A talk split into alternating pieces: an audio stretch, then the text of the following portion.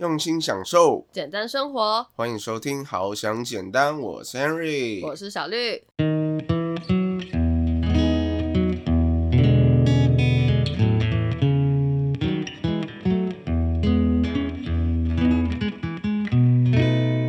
我是在毕业后才比较认真的开始去学习这种，就是所谓财务智商。真的，我以为是认识 Henry 之后被 Henry 影响。嗯，这个部分呢，我们先跳过。对，这个就比较没那么重要，好不好？嗨，小绿，今天我们要讲什么主题呢？哦，我的声音怎么变成这样？对，就是我的声音有点沙哑，请各位听众朋友见谅一下。你可以说一下为什么？其实我也不知道为什么，我觉得应该是就是我之前做放射治疗的关系，因为好像蛮多做完放射治疗的人都会有这个喉咙沙哑的困扰。然后呢，我也是因为就很多痰啊什么的，这也会导致我喉咙很沙哑的原因。但是通常都是早上起来的时候会这样，嗯，然后呢，慢慢的就比较不会了。对，然后刚好我们今天又是早上录音，对，对，没错。所以搞不好我的鼻音也蛮重的，因为我也是一个很容易鼻音很重的人。不过我觉得听起来还好，而且每次我爸都跟你说，哎，我真的觉得那个小绿的声音不错。他说他真的是声音很有深度，每次都让我觉得，Oh my God，我好嫉妒。什么叫做声音很有深度？就是我也不知道怎么讲，就很像那种广播人吧。哦，可是有时候别人说声音很像广播人。不是要冒犯广播人的意思，但是有些人真的觉得他不是很喜欢广播人的那种标准的声音。对啊，对啊，对啊，像 p o c k e t 上很多人都不太喜欢。哦，我是还好啦，而且我自己蛮喜欢的。我觉得很羡慕，说哇，他们声音天生就一个好嗓子，就是要坐在麦克风前面说话的一个人，这样我就觉得很棒。所以你才那么喜欢小树的感官一条通。对啊，我蛮喜欢听他讲话的，因为小树的声音就真的是超级好听，超柔的感觉，我觉得跟他本人就是有点不搭。好啦，我们为什么要讲这个？嗯，我也不知道。哦，讲你那个沙哑的部分，然后讲到这个。好了，我们今天主要要讲的主题呢是跟钱有关。所以呢，俗话说呢，就是钱不是万能，但是没有钱是万万不能。讲真的，我不想以这个烂梗做开头，但是。小绿跟我说，他虽然就是听到烂了，但是他这就是事实啊，所以我势必要就是把这当成一个开头。你很无奈是不是？我我很想哭，没有啦，开玩笑，也没有那么夸张啦。奇怪，老话不能重讲吗？老生常谈，好不好？这可以，这可以。你又不是老生啊，我不是啊。反正我们主要想要讲的是，即便简单生活也是需要用钱的嘛。虽然我们是好想简单，我们希望过简单一点的生活，可是不管是怎样的生活，多多少少在这个社会当中，我们总是会需要钱。除非你隐居山林啦，然后你自给自足，那真的有一点梦幻。如果可能老的时候吧，想很多，老了之后如果可以过这种生活，感觉也很不错。对，是一种。的另外一种生活了，但是现在先撇除那件事情，现在目前是不可能的嘛，所以我们就只能先过着稍微简单的生活，对，但是简单生活一样还是要用到钱这件事情。对，没错，而且说不定你花大钱可以让你的生活更简单。对，那又是另外一个层次了。我们现在就是还存在小资族的状态，对，我们就以小资族能够做到的一些简单的事情来跟大家分享。所以呢，其实呢，要有钱，第一件事情呢，我觉得就是讲到这个理财的重要性。对，那理财的重要性呢，Henry 在这边就要先跟大家分享 Henry 自己的故事。嗯，其实 Henry 呢，一开始呢，真的是一个月光族。虽然我从国中毕业就很少跟家里拿钱，嗯，虽然偶尔缺钱的时候，还是会偷偷半夜的时候，然后打电话给爸爸。哎，爸爸，那个我就 是已经花到没有钱搭车回家了，可不可以救济我一下？我说，哎，爸，那个我真的都没有时间去订车票啊，你先帮我订，啊，到时候我再给你钱。然后呢，结果就要用这种方式，然后我爸帮我订完车票之后呢，他说。哦，那个好啦，原恩不用给爸爸了。对，你就是用这种奸诈的方式，有时间打给爸爸，没时间订车票。啊，没有，因为我们之前一到五都住校啊，对吧？啊没有礼拜六也是。嗯我们的荣誉假是从礼拜六的晚上幺八到礼拜天的两栋。哦呵。对对对对。那你是从什么点开始让你觉得，哎，真的不能继续当月光族？从什么点呢？大概从大一大二的时候。嗯。大一、大二的时候，我就开始接触到一些投资理财知识嘛。嗯，对，就是因为 YouTube 太红了，对，然后有很多知识型频道。然后某一天呢，我就莫名其妙，然后呢就点到了一个知识型的理财 YouTuber 的邀圈。嗯我说，哎、它里面讲的观念，好像就是我的大脑突然被一台大卡车撞到的那种感觉。呃，就是被撞过是不是？很可怕。这是一个比喻，这一个比喻，OK，、一个夸饰法，对就感觉有一个突然的思想，就是我以前从来没有接受过的思想，直接冲进我的脑袋里面。嗯，对，然后呢，就大概是开始慢慢的看他的影片，你竟然是被他启蒙的哦、哎、也不算是被他启蒙，还是我有点忘记我那时候是意外看到，还是我觉得突然想要找，就是我人生不知道为什么突然想要有哦理财的观念，我就在网络上找有没有理财的知识，所以找到他这样。嗯我觉得应该是，应该是我自己想要学理财，然后才找到他这样，应该不是我无意间看到。对，不然以 YouTube 的演算法，基本上以前的我那种什么知识型的东西啊，基本上是不会推播到我的 YouTube 上。合理。合理，好，对我都是看一些什么啊，算了，不要好了好了，跟大家讲，对对，那个不宜分享不啊。然人家说我是一个低俗的人。怎么？你不要自己爆料好不好？你不说没人知道。好，我那时候会想要开始理财呢，就是因为觉得每个月都花钱嘛，对不对？那我那时候除了这个原因，还有一个原因就是，我那时候不管是买我的笔电、买我的相机、买我想要买的东西，我永远都是在跟我爸妈借钱。嗯哼然后，哎、爸，你先帮我买那个 Mac 啊，然后四万六，啊，我每个月五千块还你。你真的有还哦？我真的有还，这这真的有还，哦，这个不可能不还啦，这个金额太大了。哦，对啊车票是可以偷偷来的。就是那种你知道小钱跟大钱是有分别的，对对对，嗯，然后呢就是不然就是那个什么，相机啊，对相机，所以我那时候算一个月领一万五，嗯，但是我大概有一年多到快两年的时间，实际上每个月的现金流都只有一万，哦，对对对，就是因为我都把五千拿去还我的笔电啊相机，我笔电跟相机加起来总共也买了大概七万多块。嗯，对对对，然后我就觉得说，哎、为什么我买这些东西，我都必须要先去借钱啊，然后这样分期付款？如果这些东西我就已经要借钱，然后去分期付款了，这些是我爸妈负担得起的。嗯但假设如果有一天我遇到了什么重大的事情，比如说像我前阵子生病啊，因为我是军校生啊，所以我生病，国家帮助我蛮多的，所以这个就还好。对，那假设我突然可能借朋友钱，然后朋友突然跑了，或者我今天突然失业，突然没有收入了，然后我需要很大的一笔开销，或是未来可能我的小孩或是我父母生病了，那我需要付这一笔钱的时候，那我我要去跟谁借？我我要到处去凑吗？还是怎样？所以呢，这才是为什么我会想要从月光族脱离的原因。嗯，然后之后呢，我就开始接触了越来越多的理财知识。一开始啊，包括就是记账啊，什么等等等的，最简单的就是记账。对，然后记账我有半途而废过好几次，对，但我后来最后一次还是坚持下来了。这个我可以很骄傲的说，哎，嗯记账我从开始的那一刻，我就从来没有放弃过。嗯对，虽然中间有接触过，就是有一个老师啊，他教我们说，哎、可以用那个就是账户分类法，嗯等一下也会跟大家介绍的这个方法来存钱，就可以再也不用记账。嗯，但我还是觉得，这对我来说已经算是一种习惯跟自律的方式，对，所以嗯我就还是会不管做什么。花什么小钱都会记账，这样对，所以我从来没有放弃过记账。厉害厉害厉害。嗯，我跟你讲，我真的是放弃过很多次。结果我发现呢，我最后一次坚持下来之后，我记账之后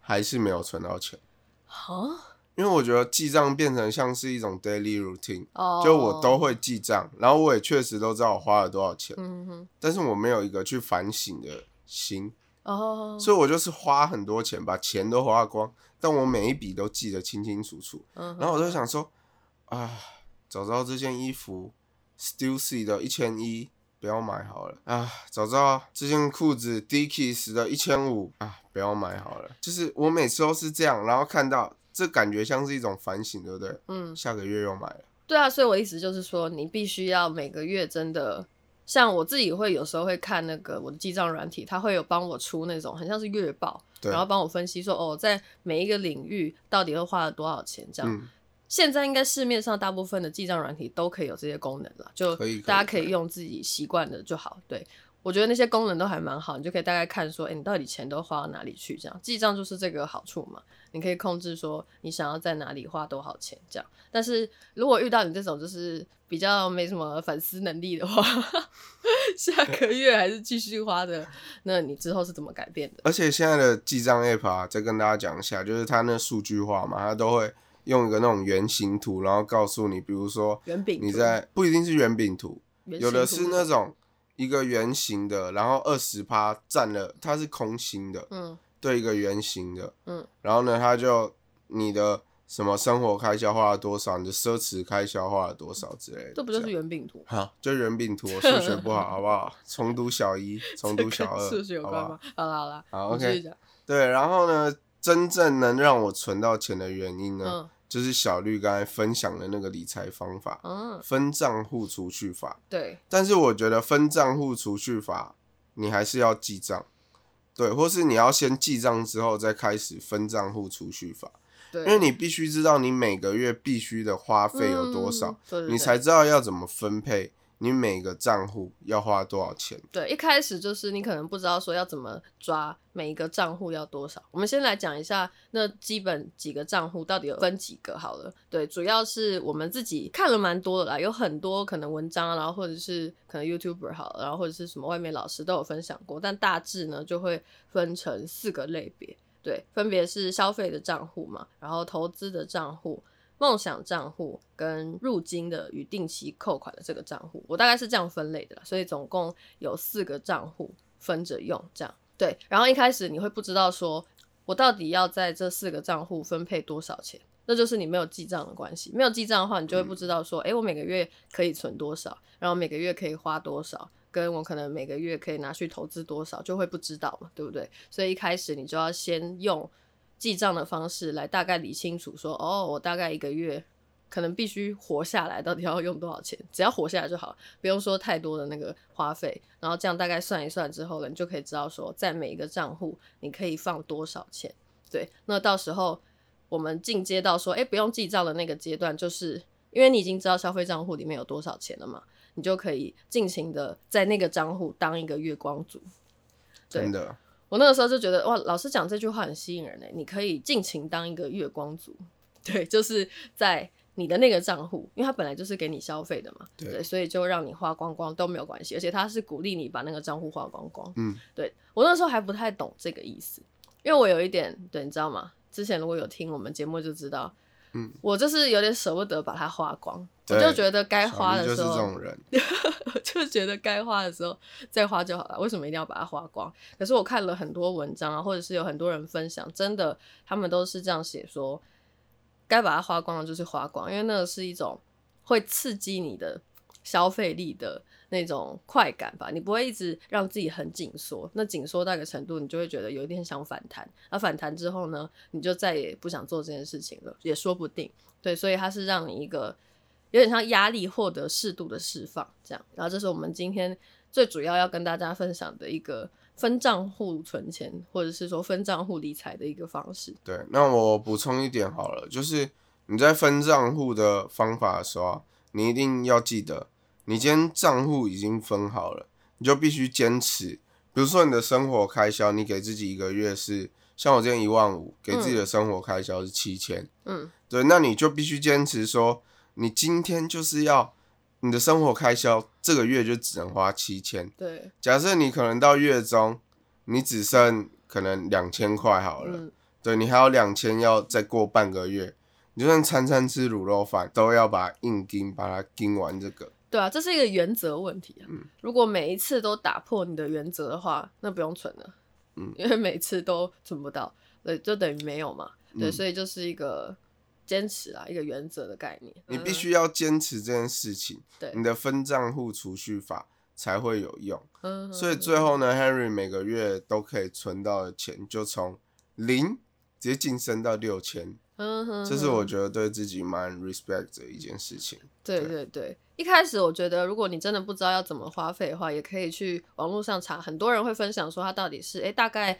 几趴，比如说可能嗯二十趴存起来，然后或者是可能十趴去做捐献啊之类的，很多人都会分享这些比例，真的网络上都查得到。对你大概会有个概念，然后可以从那个概念先下手，然后你再自己记账记账，记完之后呢，就会有属于自己更精确的一个分账户的方式。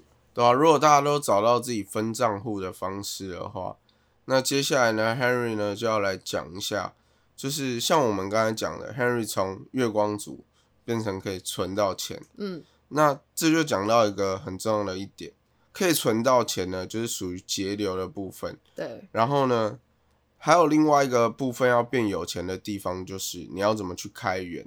对，那今天呢，Henry 就想来讲一下，到底呢，我们应该是要先节流，还是先开源？对，就是你要先赚钱还是先存钱？讲的白一点的话，就是这样讲。那其实 Henry 在这边呢，想要先告诉大家，如果你想要变有钱，可以先从节流开始。嗯，因为变有钱的方法非常多种，但大部分呢，其实呢都是必须要花一点钱去投资，或是花你的时间去学习的。对，所以在开源上面呢，会稍微比较困难一点。嗯哼，对，如果呢你们还在就是节流的阶段，Henry 觉得你可以先专心把节流这件事情先做好，之后再去做开源的部分。嗯不管是开源还是节流，有有钱人的思维非常重要。那其中一个有钱人的思维很重要的就是你的非工资收入要大于你的工资收入。嗯，那 Henry 现在讲一下什么非工资，什么是工资？大家都会觉得说啊，我收入就是我去工作赚钱赚到的钱就是我的收入。嗯，那你有没有想过，假设今天也许有机会，你没有花你的时间去工作，你也可以有钱进入到你的账户。这种呢，就是属于非工资收入，嗯也是很多人讲的被动收入。对，但是大家一定要小心，有些人听到被动收入这个词，我觉得哇，好嗨好嗨，然后有被动收入，然后呢，因为你对于金钱的贪婪，导致你这样子被那种诈骗集团骗，嗯被动收入就变成很多诈骗集团的术语。对，所以我在这边才会讲非工资收入这件事情。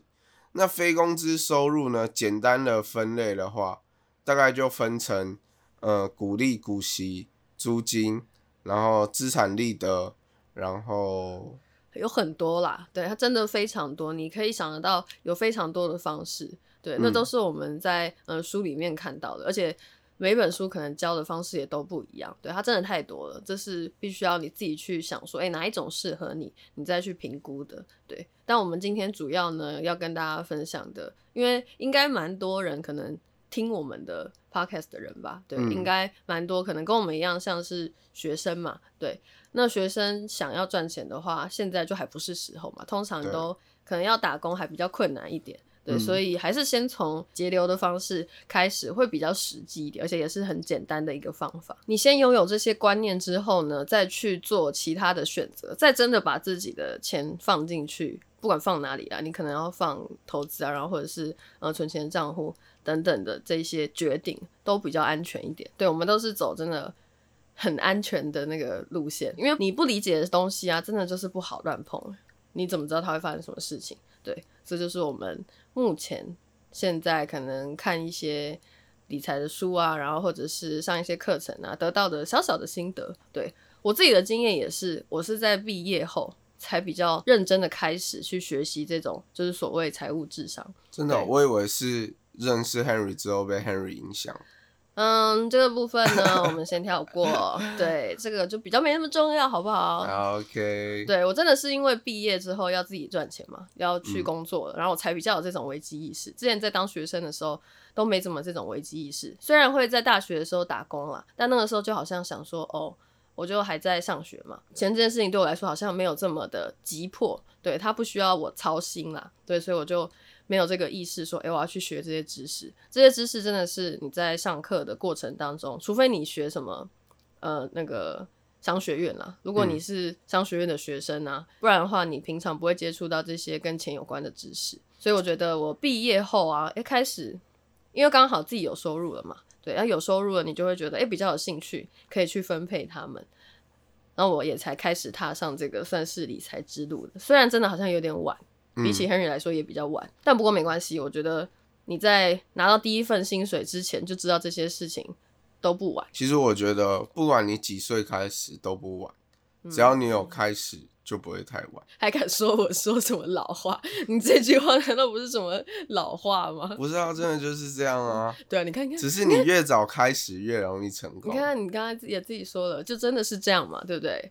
有很多那种听起来就是很老的梗，但它就是是真的，好吗？只是大家都觉得右耳进左耳出，听起来非常顺，这样，然后就让它过了。对，可是如果我们开始一旦重视它的话，你就会发现，哦，它其实是一个可能适合当座右铭啊，然后或者是很适合放在那个房间上当一个布条，然后让自己天天记得一件事情，是还蛮重要的。虽然它很简单，对。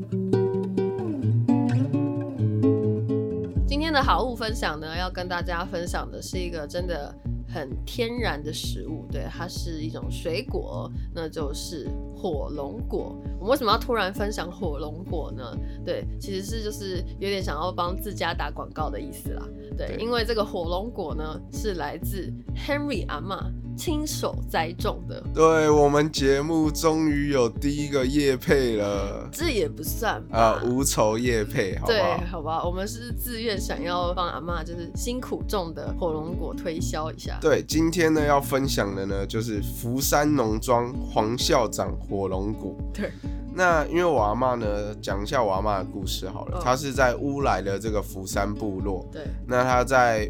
这个部落里面的国小福山国小退休之后，因为太喜欢福山这个地方了，所以他就在那边种。一开始是种菜，对，然后后来有种水果。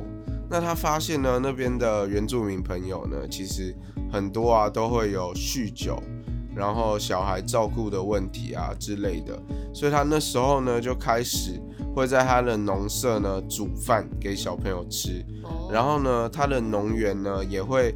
给那当地的原住民一些工作机会。对对。有时候呢，原住民朋友呢，他们可能哎小孩突然生病了，然后急需要一笔钱带他去看医生什么的，跟我阿妈借的时候，我阿妈通常也都二话不说就借给他们。那接下来呢，就讲这个火龙果的部分了。这火龙果真的是我吃过最好吃的火龙果。那为什么会说它是叶配的原因呢？我从小到大。大概吃了十几年，啊，我吃了十几年的火龙果，那它是不是算给我叶配？嗯，好了，你要某种层面这样想的话，也是可以的。好了，而且接下来要跟大家说，福山农庄的火龙果呢，是完全不使用农药的，让你吃的安心又健康哟。对，是有获得有机农产品认证。对，没错。而且呢，一般来说呢，就是水果。的甜度大概十五十六度，嗯，如果有些人可能有一些概念的话，就会发现十五十六度就已经很甜。对，那我阿妈的火龙果呢，红肉的话甜度可以到二十度，白肉的话甜度可以到十八度。讲真的，在夏天你要把这火龙果拿来做冰沙，啊或是加在刨冰里面，真的都超级赞。对，好，那这火龙果已经开卖喽，所以呢，如果你想要订购的话，请拨打零九三三八零一二七二零九三三八零一二七二。我怎么觉得自己好像卖药电台啊？对，哎，我们卖的不是那种什么保健食品，或是那种地下的那种药，我们不是做那种的，对，我们是真的有机天然认证的火龙果。那如果你是比如说像新店乌来地区这些地方，其实是可以直接送到你家人订购之后。那如果呢你是打电话订购的话，然后你住在比较远一点的地方，都有宅配到府的服务哦。要怎么样才能有财务智商？学习是一个很重要的一点。嗯，反正我们从小就有学校教育嘛。然后等到你进入职场，会有职场教育，但通常呢，学校教育跟职场教育都不会教你所谓的财务智商。嗯，对，你在学校你有上过什么课程是跟你说，哎，财务智商的课程其实很少。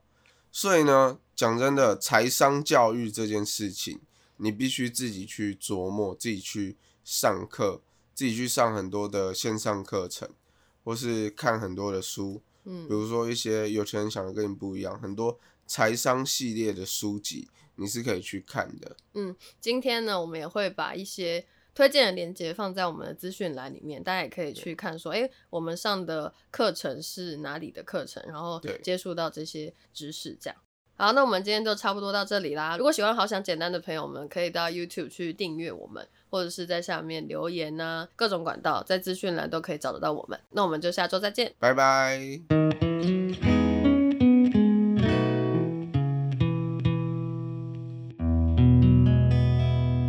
所以我不想让自己一直重复在这种人生当中。噔噔噔，黑猫仔几遍，真假？是哦，对，这样都听得出来。听得出来。OK，因为另外一个物流公司是另外一个声音。哦，专业。那我们下个礼拜再见啦，拜拜。我刚才那什么声音？